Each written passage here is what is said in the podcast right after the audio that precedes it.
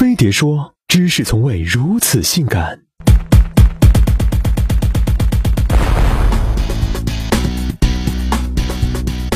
每到十一月以后，中国就会出现一个成员上亿的神秘组织——南派 Mimoku，北派秋裤，着装统一，纪律严明。他们就是秋裤党。出没的时候，他们喜欢秋裤甩甩，大步的走开。早在商周时期，就出现了类似秋裤功能的净衣，有点像现在的护膝。后来，净衣的两个裤管加长到大腿部位，称作骨衣。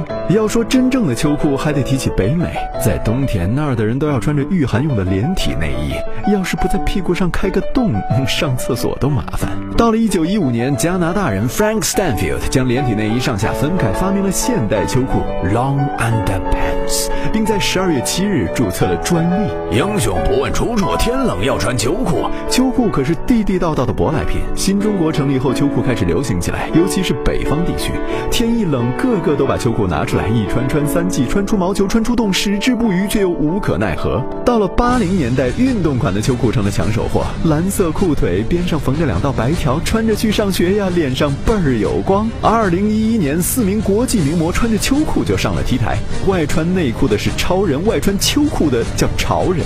不仅在时尚界，在互联网上以秋裤造句的秋裤体也流行起来。更夸张的是，在建筑行业，苏州还建起了高达三百零八点一米的秋裤大楼，相当于六座凯旋门。别人笑我穿的厚，我笑别人懂得透。秋裤穿与不穿成了一个问题。在韩国，脸靠整，腿靠冻，韩国的孩子从小就光着腿，秋裤只有老年人才穿。不过，在二零一零年，韩国前总统李明博提倡节能环保，呼吁大家一起穿秋裤，而日本的姑娘们只穿着。丝袜、短裙、雪地靴，看着都风姿动人。不仅如此，就连高纬度的 Russia 也早早的放弃了秋裤。二十五度以上的室内，无缝对接的公车与地铁，走到哪儿都有暖气。眼下真的只有中国和朝鲜人民还在穿秋裤了。毕竟咱没那条件，就别嫌弃它。据二零一三年大育网万人大调查统计，仅仅有百分之九点九八的人讨厌秋裤，而百分之九十二点九三的成年人都自觉地穿起了秋裤。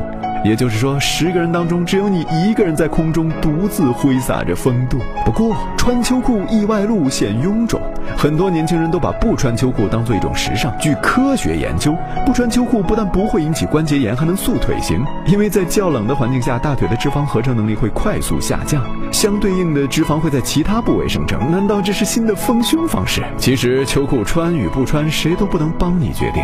在寒风凛冽的冬天，一条秋裤就能温暖你的胯下，更温暖你的心。